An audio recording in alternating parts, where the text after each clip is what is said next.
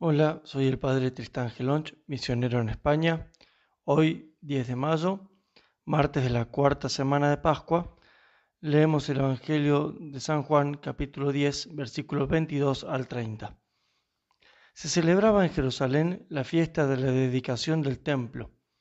Era invierno, y Jesús se paseaba en el templo por el pórtico de Salomón. Los judíos, rodeándolo, le preguntaban, ¿Hasta cuándo nos vas a tener en suspenso? Si tú eres el Mesías, dínoslo francamente. Jesús les respondió, Os lo he dicho y no creéis. Las obras que yo hago en nombre de mi Padre, esas dan testimonio de mí, pero vosotros no creéis porque no sois ovejas mías. Mis ovejas escuchan mi voz y yo las conozco y ellas me siguen, y yo les doy la vida eterna no perecerán para siempre, y nadie las arrebatará de mi mano. Mi Padre que me las ha dado supera a todos, y nadie puede arrebatarlas de la mano de mi Padre. Yo y el Padre somos uno. Palabra del Señor, gloria a ti, Señor Jesús. Queridos hermanos, ser ovejas del rebaño de Jesucristo es desde ya un anticipo del cielo ser guiados, alimentados, ser cuidados por Jesucristo mismo, poder vivir en su presencia, es un privilegio, es una dignidad que no a todos se les concede, es una gracia. En el Evangelio escuchamos al Señor decirle a los judíos, vosotros no me creéis porque no sois ovejas mías. Palabras durísimas, no sois ovejas mías. Y por el contrario, qué dichoso, qué alegre alguien que pueda decir, yo soy oveja de Jesucristo. Santo Tomás, comentando este pasaje, dice que Jesucristo muestra la dignidad de sus ovejas, es decir, el honor que implica ser de su rebaño y también las obligaciones que impone esto. Las ovejas de Jesucristo se caracterizan por dos cosas, dice él, por la obediencia e, y la imitación de su buen pastor. Obedecen porque escuchan su voz, aceptan sus enseñanzas, cumplen sus mandamientos, son dóciles a lo que el pastor les indica. Por ejemplo, en nosotros la lectura de la Sagrada Escritura con fe y con devoción nos abre a escuchar la voz de Dios. También la oración, la oración personal, la oración mental, cuando tratamos de reflexionar sobre qué quiere decirnos Dios. También el estudio de la doctrina cristiana con humildad, aceptando las verdades de fe.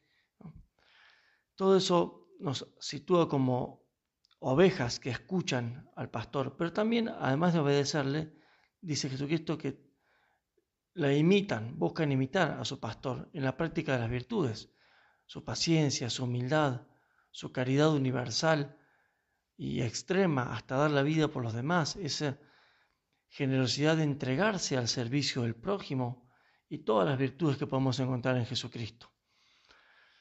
Pero además, sigue diciendo Santo Tomás que estas ovejas también son dignificadas por Jesucristo, porque Jesucristo las ama con un amor especial, con un amor muy, muy íntimo.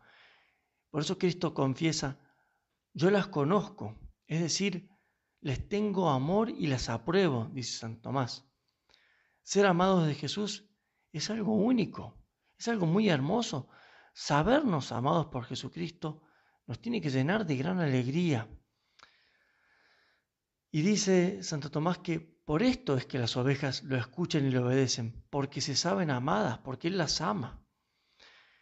Y como premio a esta obediencia y a esta imitación, Cristo además les dice, yo les doy la vida eterna.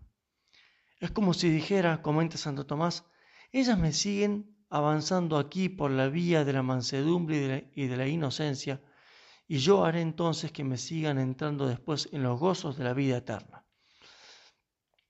Este premio ya se nos da en un anticipo en cada Eucaristía. Es el alimento, es el pasto que nos da a comer Jesucristo, que es su misma carne y sangre sacrificados por nosotros. Este buen pastor se da a sí mismo como alimento. Y para completar la dicha de ser ovejas del Señor, Cristo mismo dice que este premio que nos va a dar la vida eterna es infalible, es, infaltable, es decir, que no se puede perder, que nadie nos lo puede arrebatar. Una vez que se obtiene la vida eterna, esta vida no pasa, no se puede perder porque ya no se puede pecar y nadie nos la puede robar. Porque nadie puede arrebatar algo de la mano de Cristo ni, ni de la mano de su Padre. Porque Jesús y el Padre son el mismo Dios y el poder de su mano es único. Por eso, queridos hermanos, al escuchar este Evangelio podemos realmente decir, felices las ovejas del rebaño de Cristo. Y nosotros, sabiéndonos ovejas de su rebaño, podemos exclamar con San Pablo, ¿quién podrá separarnos del amor de Cristo? ¿Quién podrá separarnos de este pastor? Nadie ni nada. Solo nosotros, por nuestra propia culpa, podemos perder esta dignidad si nos apartamos de la obediencia e imitación del Señor.